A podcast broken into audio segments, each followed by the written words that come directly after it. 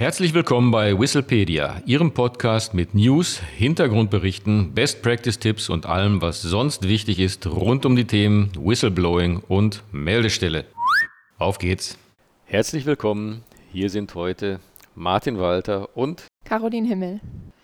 Um den Schutz von Hinweisgebern zu garantieren, müssen Beschäftigungsgeber mit mehr als 250 Mitarbeitern laut dem Hinweisgeberschutzgesetz ab dem 17.12.2021 eine interne Meldestelle einrichten. Um die Funktionsfähigkeit dieser internen Meldestellen zu garantieren, muss sie im Unternehmen mit vielen unterschiedlichen Abteilungen zusammenarbeiten. Welche Abteilungen sind das und was sind die jeweiligen Inhalte der Zusammenarbeit? Ja, beginnen wir mit der Compliance-Abteilung.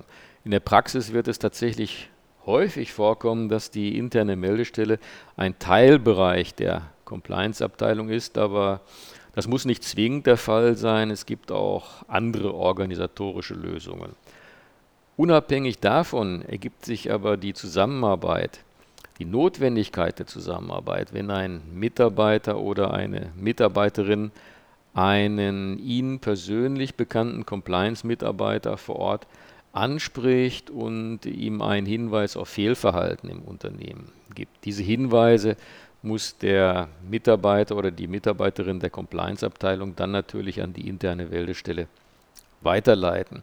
Auch kann die Compliance-Abteilung aufgrund ihrer vielfältigen Praxiserfahrung ein guter Ratgeber sein bei der Stichhaltigkeitsprüfung von Meldungen bzw. Hinweisen, die bei der internen Meldestelle direkt eingegangen sind. Und letztlich kann der Compliance-Abteilung die Aufgabe zukommen, die Folgemaßnahmen eingegangener Hinweise zu initiieren und deren Umsetzung zu kontrollieren. Zu denken ist hier beispielsweise an das Aufsetzen eines Schulungsprogramms zum Thema Antikorruption.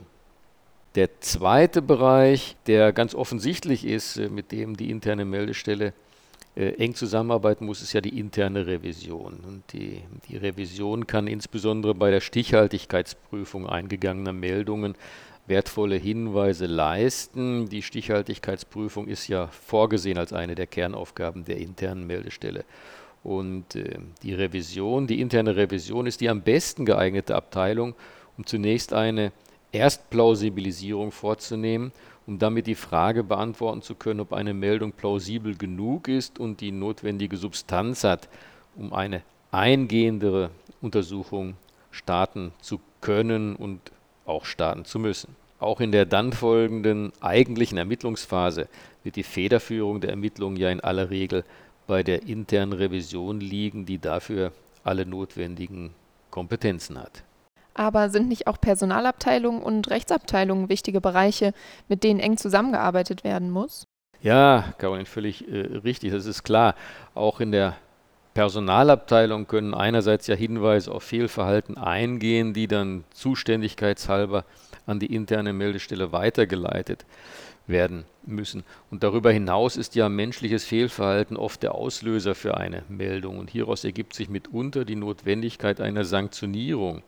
Das kann eine Abmahnung sein, in besonders schwerwiegenden Fällen aber auch eine Freistellung oder eine Kündigung. Und äh, genau dies alles umzusetzen, liegt im Zuständigkeitsbereich der Personalabteilung, also eine vertrauensvolle und professionelle Zusammenarbeit der internen Meldestelle mit dem Personalbereich bei diesen schwierigen Themen ist somit unabdingbar. Kommen wir dann zur Rechtsabteilung. Wichtig ist natürlich auch eine gute Zusammenarbeit mit dem Rechtsbereich. Dieser kann die interne Meldestelle mit fachkundigem Rechtsrat unterstützen und bei der Bearbeitung eingegangener Meldungen klären, welche rechtlichen Schritte als nächstes einzuleiten sind. Also zum Beispiel, ob in einem konkreten Fall Strafanzeige gegen eine beschuldigte Person erstattet werden soll. Wie sieht es denn aus mit Datenschutz, Betriebsrat, IT-Abteilung und interner Kommunikation? Ja, alles äh, Bereiche, mit denen Zusammenarbeit sinnvoll und notwendig ist.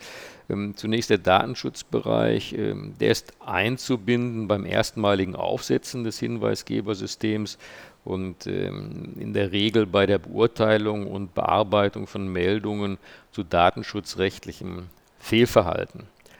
Der Betriebsrat als nächstes ist im Rahmen der Einführung des Hinweisgebersystems frühzeitig zu beteiligen, damit er seine Mitbestimmungsrechte wahrnehmen kann. Hierüber haben wir ja in einem früheren Podcast schon ausführlich berichtet. Und dem Wirkbetrieb des Hinweisgebersystems hat der Betriebsrat Informationsrechte, die ebenfalls zu beachten sind. Generell bietet eine vertrauensvolle Zusammenarbeit mit dem Betriebsrat natürlich Vorteile für alle Beteiligten.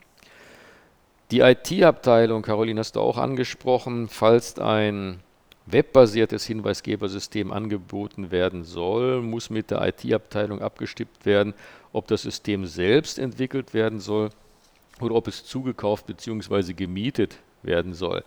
Weiter muss das System in die IT-Landschaft integriert werden. Neben einer professionellen Datensicherung ist darüber hinaus das Thema Datensicherheit im sensiblen Umfeld der internen Meldestelle von größter Bedeutung. Und äh, abschließend, auch das wird ja oft vergessen, ist aber auch das Löschkonzept mit dem IT-Bereich abzustimmen. Schlussendlich die interne Kommunikation und hier haben wir ja jetzt wirklich schon mehrmals darauf verwiesen, wie wichtig die Zusammenarbeit mit der internen Kommunikation ist. Nur wenn die Existenz und die Aufgaben der internen Meldestelle im Unternehmen oder in der Dienststelle bekannt sind, werden natürlich auch Hinweise eingehen. Daher kommt der professionellen Zusammenarbeit mit der Kommunikationsabteilung eine wirklich ganz große Bedeutung zu. Eine interne Meldestelle muss mit vielen Abteilungen im Unternehmen gut zusammenarbeiten. Compliance, interne Revision, Personal, Recht, Datenschutz, Betriebsrat, IT und Kommunikation. Dies effizient umzusetzen und gleichzeitig die gebotene Vertraulichkeit im sensiblen Umfeld von Meldungen über Fehlverhalten zu bewahren, ist eine der anspruchsvollsten Aufgaben der internen Meldestelle. Aber nur wenn dies gelingt, kann sie ihren Aufgaben gerecht werden. Wenn Sie Bemerkungen und Kritik haben, schreiben Sie uns gerne an podcast.hinweisgebersystem24.de und besuchen Sie uns doch gerne auf unserer Website www.hinweisgebersystem24.de. So viel für heute. Vielen Dank und auf Wiederhören. Vielen Dank auch meinerseits. Tschüss.